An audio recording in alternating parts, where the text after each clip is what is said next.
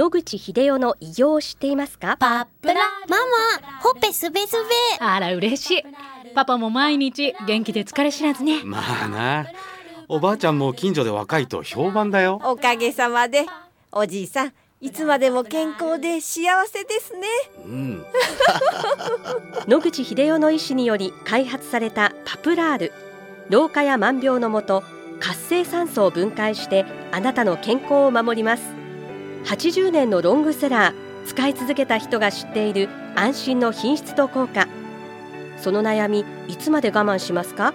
まずはお試しを。お問い合わせは東洋厚生製薬所へ。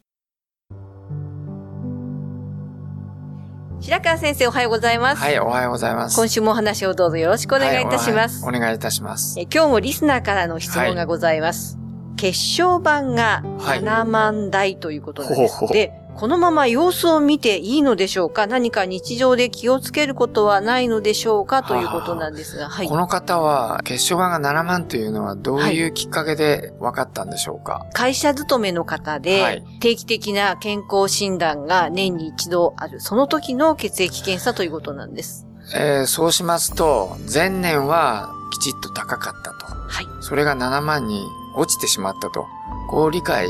できますね。はい去年まではすなわち、そんなに異常も指摘されなかったと。で、今年になって、急に7万に落ちたという可能性があると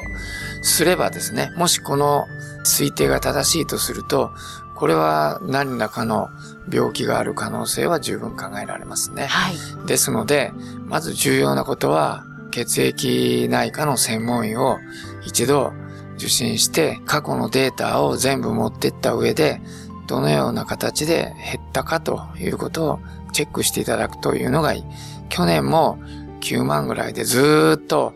この程度10万を切るぐらいの数値で推移しているのであれば、そんなに心配はする必要はないと思いますけども、まあ2、3年前は10何万あったのに半分になっちゃったということだとすると問題があると思います。ですので、まず重要なことはもう一度測り直してみるということですね。はい。すぐに大病院行かなくてもどこかの開業医で同じ検査はできますので、すぐにそういうクリニックに行かれて、もう一度血小板を含む血液系の検査を再度やってみると。で、同じ7万になるかどうかということですね。一回こっきりだと、検査会社のやり方のミスとか、いろんな運びのミスとかで、凝集してしまってガタンと数字が下がっているってことは、時にはあります。ですので、わかりません。一番重要なことは、まずもう一度、測り直してみると。それでも同じ数字があるかどうかを見るというのが重要だと思います。その上で7万になってた。それが前からずっと一緒ならいいですけど、減ったっていうなら、きちっとした検査をする必要があると。ただし、7万あれば、日常生活上、とんでもないことが起こるという危険はほとんどないので、慌てずゆっくり時間をかけて、どうしたもんかいなという検査を、専門の血液内科の先生とおやりになるのがいいと思います。はい。素人で血小板の減少と聞きますと、怪我した時の出血が止まりにくいとか、歯医者さんでは気をつけた方がいいのではないかと心配になってしまいますが、それはどうでしょうか？はい。10万を切ってくると、もう大変だということは、まあ医学の世界でよく教えられますけれども、我々がこの世界で見てきた限りにおいては、3万前後まで落ちてくると、ちょっとぶつけただけで、わーっと出血が止まらないという事態は、よく見かけますけれども、7万あればそういうことはほぼ起こりません。ですので現時点でとんでもなく少なくて、もう何かしないと偉いことになるという数字ではないと思います。よくあの、鉄性貧血になればレバーを食べなさいという話もありますが、うん血小板が減少してた場合は何か食べることとかで工夫は考えられますか？まあ一般的に造血機能が悪くなっている可能性もありますので、血小板以外にも赤血球とか白血球ありますね。その値が同じように起こっている場合は、やはり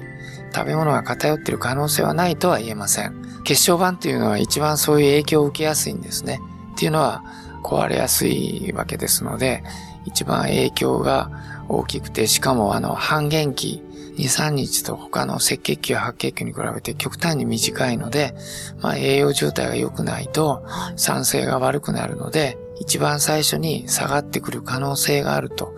いう血球ではあります。まあ、全体的にガリガリに痩せて栄養状態が良くないという人がそういう風になってるんであれば、他の白血球とか赤血球も調べた上で、造血機能が全般に落ちているという解釈もできると思います。はい。会社などでのその定期検診というのは年に一度行われていますけれども、はい、こういった採血の検査は朝昼晩ですとか2、3日置いたらすぐ数字というのは変化が激しいものでしょうか？基本的にはほぼ同じはずです。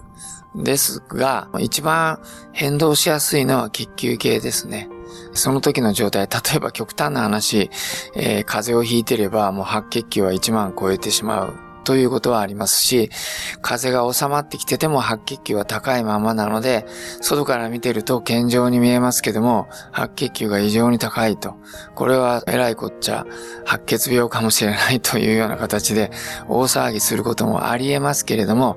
よくよく問診をしていただいて、近くにいろんな特別な症状がなかったかということで、いろいろな変化をルールアウトしていくことは可能だとは思います。はい素人判断で思いますのは、血液は体中流れているのに、はい、その腕のとこの血液だけをこうシュッと取って調べると、うん、少しその全体を見るのにはちょっと無理があるのかなと思ったりもするんですけど。まあ逆に言えば、全体の一部を表しているわけですから、